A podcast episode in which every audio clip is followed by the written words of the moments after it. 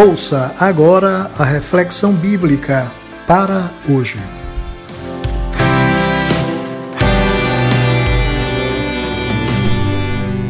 Olá, como vai? Aproveitamos e mandamos um abraço para João Bosco em São José dos Campos, São Paulo, e Gilson Leal, meu grande amigo em Salvador, na Bahia. E para hoje, lembrai-vos da mulher de Ló. Lucas capítulo 17, verso 32. Num discurso sobre o juízo vindouro, registrado em Lucas capítulo 17, o Senhor traz à memória dos seus ouvintes duas figuras bem conhecidas na tradição dos hebreus, dois bons exemplos dignos de serem imitados. Trata-se de Noé e sua persistência em construir uma arca quando não sabia o que era chuva, e de Ló, que fugiu de Sodoma, deixando para trás o resultado de todo o trabalho da sua vida. Em ambos exemplos, a geração destes homens levava uma vida dita normal. Eles comiam, bebiam, casavam, plantavam, construíam, estavam, diríamos, seguros de que a vida seguia seu curso normal até que veio o juízo sobre eles. E para deixar seus leitores mais atentos, uma terceira personagem é trazida à cena, Lembrai-vos da mulher de Ló. E este exemplo não é trazido em tom de positividade. Enquanto Noé e Ló são lembrados como exemplos de persistência e vigilância, a lembrança da mulher de Ló traz consigo recordações de coisas que devem ser evitadas. E a primeira destas coisas é a desobediência às recomendações divinas. Ló e sua família foram devidamente orientados ao fugir do juízo divino. Fuja por amor à vida, não olhe para trás e não pare em lugar nenhum da planície. Fuja para as montanhas ou você será morto. Gênesis capítulo 19, verso 17. As instruções foram muito claras, mas mesmo assim a mulher de Ló desobedeceu. Mas a mulher de Ló olhou para trás e se transformou numa coluna de sal. Gênesis capítulo 19, verso 26. A Bíblia é um livro de instruções claras e simples. Dela, o intelectual e o indouto podem tirar preciosas lições para a vida. Qualquer pessoa pode examiná-la e se apropriar dos seus ensinos para preservar a sua vida.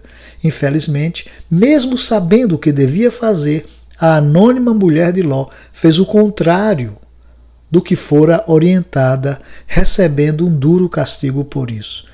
Nós também somos instruídos a não olhar para trás.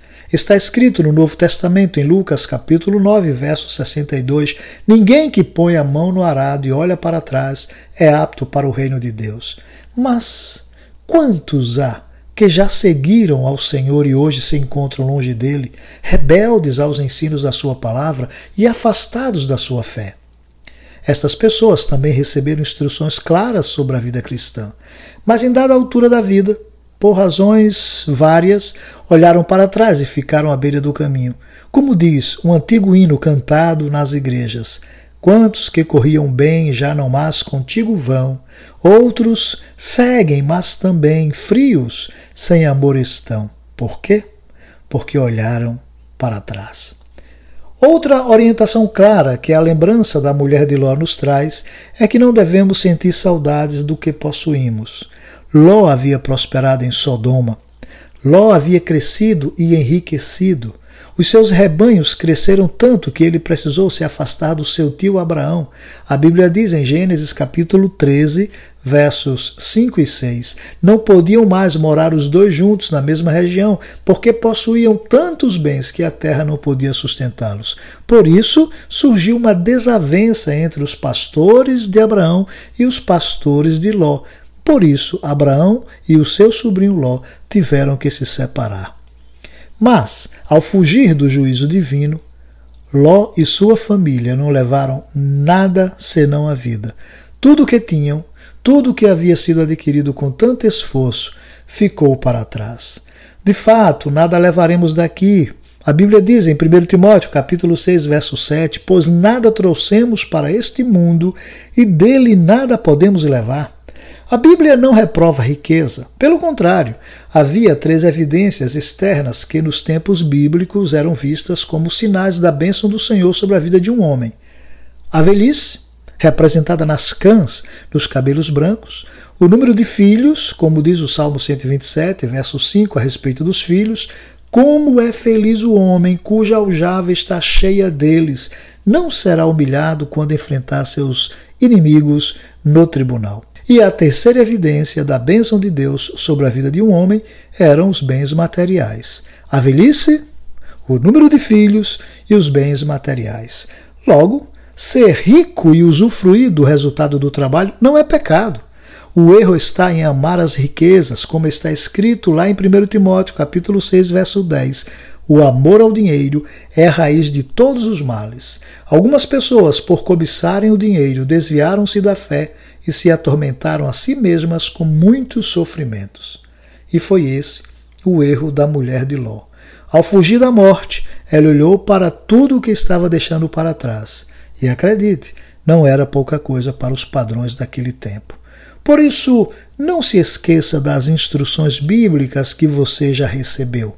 Elas são simples e claras. E lembre-se de manter os seus olhos fitos em Jesus, o Autor e Consumador da nossa fé.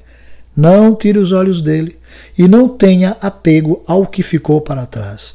Há uma recompensa muito maior à frente. Lembrai-vos da mulher de Ló. Tenha um dia abençoado.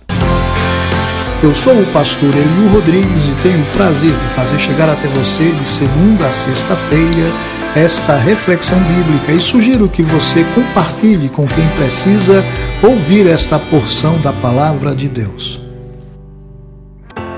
Se você deseja conversar conosco sobre o conteúdo dessas reflexões, escreva um e-mail para para hoje 2021 gmail.com. Será um prazer fazer contato com você.